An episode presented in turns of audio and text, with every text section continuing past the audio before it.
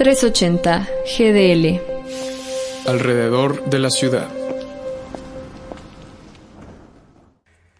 La escritora argentina Silvino Campo estuvo por muchos años opacada por las figuras literarias que la rodearon. Al final del día era la hermana menor de Victorio Campo, directora de la revista Sur, una de las publicaciones más importantes del mundo en ese momento.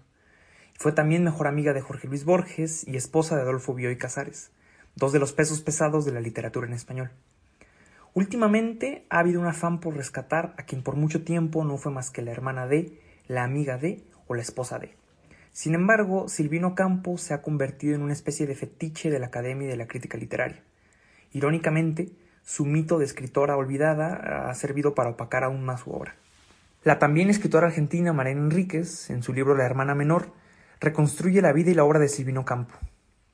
El libro comienza con la aclaración de que Silvina no fue ni es una escritora olvidada. Si ella permaneció en segundo plano fue porque así lo decidió. A diferencia de su amigo Borges o de su esposo Bioy Casares, ella se sentía más cómoda lejos de los reflectores y lejos de los círculos literarios. Silvina era más bien huraña y aislada. Concedió muy pocas entrevistas y odiaba posar frente a una cámara. Nunca tomó una postura política ni tuvo pronunciamientos sociales.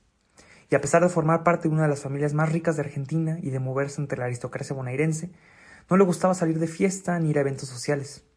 Silvino Campos se dedicó a escribir cuentos. Publicó desde muy joven y no dejó de escribir prácticamente hasta el día de su muerte. De entre todos los libros de Silvina, Las Invitadas es el que mejor condensa su universo personal y literario. Casi todos los cuentos de Las Invitadas son protagonizados por niños, niños macabros y perversos. Mariana Enríquez recalca que la mayoría de los cuentos de Silvino Campo son recuerdos transfigurados de su infancia, recuerdos pasados por el caleidoscopio de la maldad.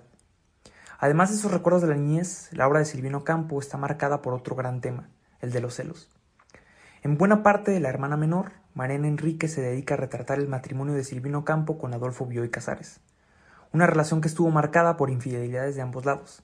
Las más relevantes fueron las de Bioy Casares con Elena Garro y la de Silvina con Alejandra Pizarnik. Aunque Bioy Casares le fue infiel muchísimas más veces. Estos eventos sirvieron para alimentar su producción literaria durante años.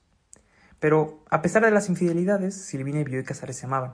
Su matrimonio fue una estimulación literaria constante para ambos, se leían y corregían mutuamente. Escribieron juntos sus mejores obras y permanecieron casados hasta la muerte de Silvina en 1993. Lo realmente valioso de la hermana menor de Mariana Enríquez es que retrata a Silvino Campo alejándose de la condescendencia.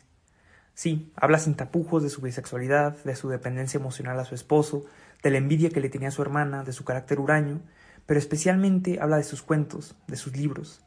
Al final, lejos del mito, Silvino Campo dejó una obra cuentística interesantísima y que sigue siendo un territorio inexplorado para la mayoría de los lectores.